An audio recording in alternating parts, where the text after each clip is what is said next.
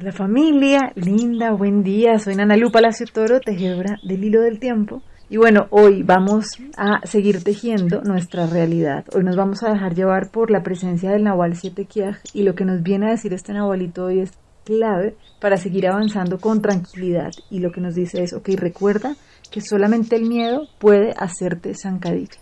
Entonces hoy tenemos la posibilidad de ver un poco la foto como en distancia.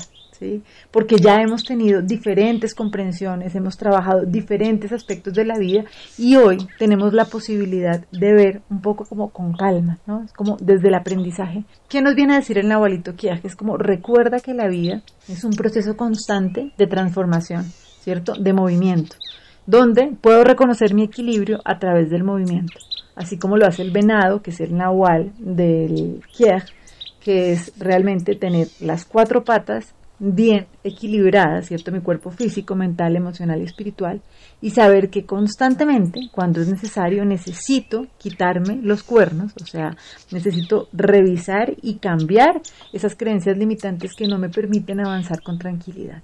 Es decir, revisar el miedo, que es lo único que puede venir a hacerme zancadilla. Entonces, cuando lo hablamos en el tema de la prosperidad, esto es súper importante porque muchas veces pasa que, claro, ponemos una intención en nuestro corazón, pero si no lo vemos que amanece ya, entra el miedo y ¡tum! zancadilla, ¿no? Para el piso. Otra vez comenzar en este círculo, en esta espiral descendente. Y lo que nos dice hoy el Nahualito Siete Quiajes es no, ¿sí? Que no entre el miedo. Pero ¿cómo hacemos para que no entre el miedo? Pues atención a las creencias limitantes. Y esto quiere decir atención qué información es la que yo permito que se vuelva como una verdad en mi vida. Por eso, obviamente, ¿no? en una sociedad donde constantemente estamos viendo situaciones de miedo, de escasez, de riesgo, pues sencillamente eso es lo que se va convirtiendo en nuestra realidad y es como el miedo va tomando territorio y pues por eso es que así queramos hacer un propósito, una intención, pues no se termina manifestando, porque sencillamente yo estoy permitiendo que una idea de miedo vaya tomando territorio. Por eso es como tener mucho cuidado de qué información permitimos que penetre en nuestra vida. ¿sí? Y por supuesto estar muy atentos a ese como esa guía que llevamos puesta constantemente. Entonces, ¿dónde me genera un dolor? Ahí es donde necesito resolver. ¿sí? ¿Para qué? Para no irme, no caerme con ese miedo a hacerme zancadilla, sino, ok, si viene un miedo es para revisarlo. Acuérdense que hace siete días veíamos esto, ¿no? Que vamos a ver el perdón donde lo hayamos otorgado. Entonces, si algo que me genera malestar, ok, lo reviso. ¿Qué es lo que necesito transformar de esto?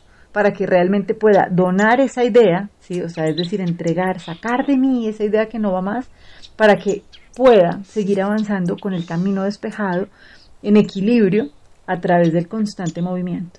¿sí? Entonces, a veces no es tan fácil, ¿sí? Si nosotros no nos tomamos, no nos permitimos tomar la decisión de qué permitimos que entre a nuestra vida y qué no. ¿sí? A veces damos por hecho de que, obvio, ¿no? Si lo pasan por televisión o si lo dicen en las noticias, o sea, hay muchas realidades en la vida, ¿sí? Nosotros, la única como tarea que tenemos es decidir cuál es la realidad que creamos en nuestra vida, ¿sí? Y esto lo hemos dicho muchas veces, ¿no? No es por falta de compasión, no es que no me importe lo que está viviendo el otro. Lo que pasa es que si yo también estoy en el pozo y estoy vibrando bajito y estoy llena de miedo, pues yo no voy a poder ayudar. Entonces ahí es cuando tomamos el poder de decir, ok, no, no sigo alimentándome, ¿no? A través del miedo, sino que sencillamente, ok, ¿dónde me paro?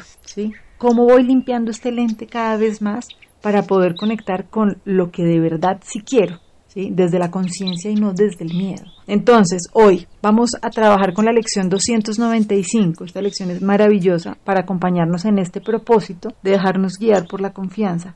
Y no por el miedo. Entonces, vamos a repetir en el corazón. El Espíritu Santo ve hoy a través de mí.